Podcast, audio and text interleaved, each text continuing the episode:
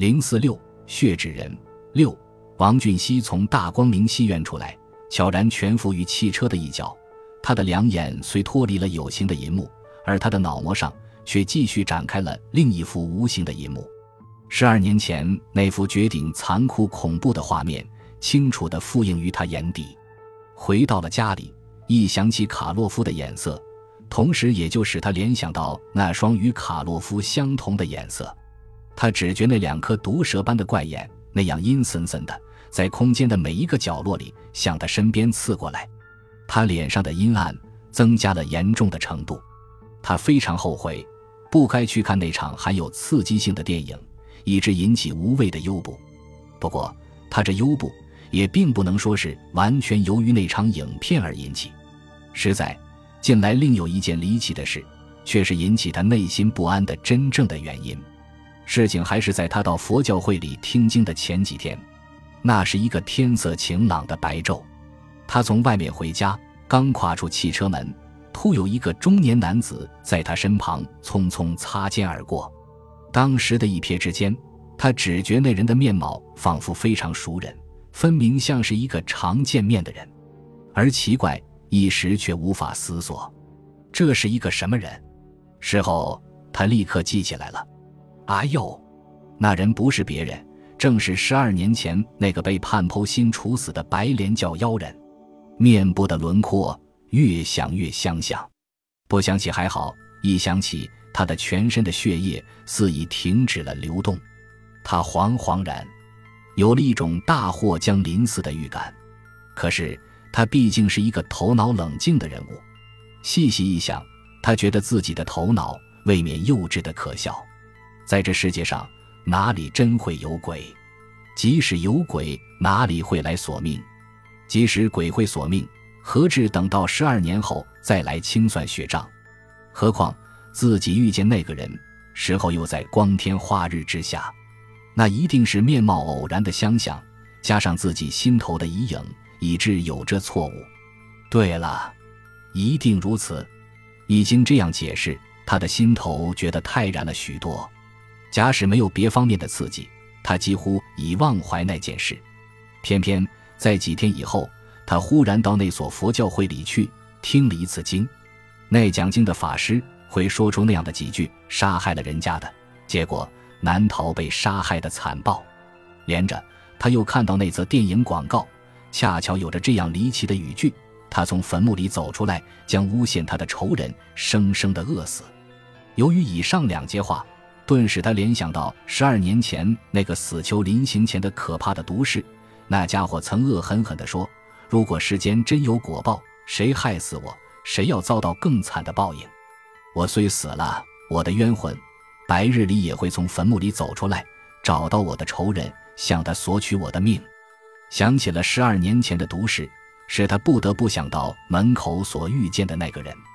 啊呀，不要真的遇见了鬼吧！他越想越害怕，一种莫可名状的惶悚。像一条毒蛇似的钻进了他的心坎，自此，他往往无时无端会惊悸地跳起来，在独自静坐的时候，仿佛常见一个飘忽的黑影在他眼角闪过。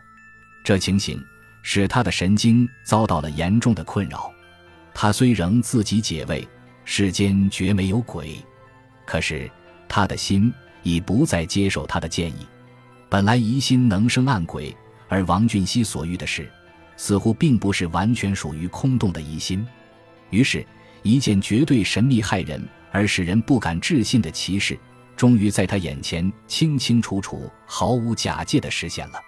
可怕的事情最初发生的一天，恰巧是一个欧美人迷信的称为“黑色星期五”的日子。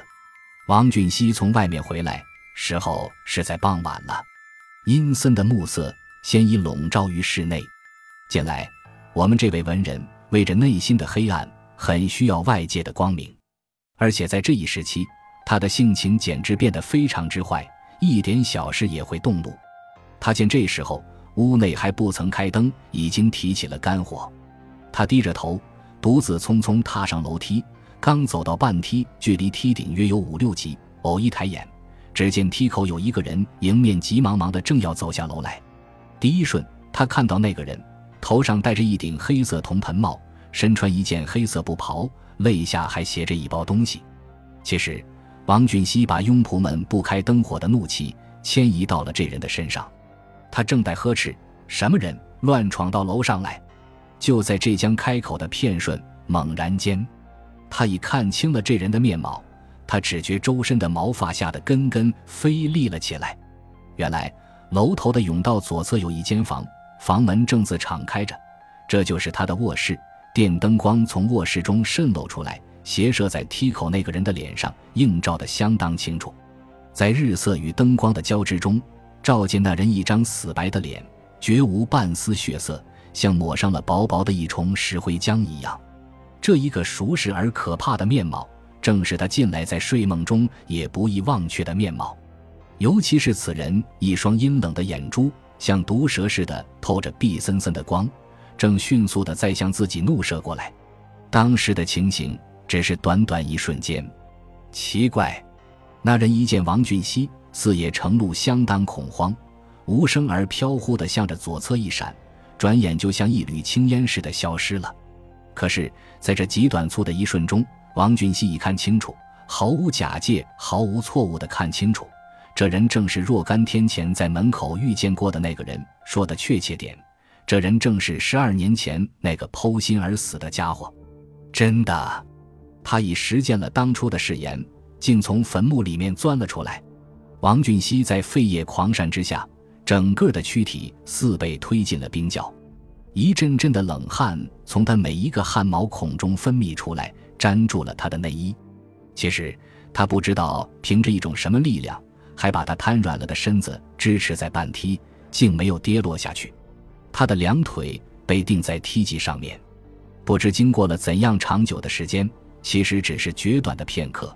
只见楼梯口又闪出了一片黑影，在心头又一阵的狂跳中，他细看，这婀娜的身影却是他的妻子佩莹。那个年轻的女人向下一望。吃惊的喊起来：“呀，俊熙，你你做什么？”他急匆匆奔到半梯，费了相当大的力把他扶也上楼。他发觉他的手冷得像一块冰，而且全身是震颤的那样厉害。到了卧室里面，他的神魂略定了些。他妻子怀疑他是病了，但他竭力否认，只推说精神偶尔有点不爽。他连连催促他妻子。把全市的电灯尽数开起来。那个年轻的女人依了他的话，骄悚地望着他，感到莫名其妙。平时王俊熙并不很喜欢喝酒，这晚在他妻子佩莹温柔体贴的劝慰下，却痛饮了一个烂醉，最后整夜胡言乱语，这使他的妻子受到了极度严重的惶惑与惊扰。从这天起，我们这位文人已无法维持他的镇静。假使我们抄袭一句哲学家的话，那可以说，他显然已由细微量变的过程中进入急剧质变的阶段。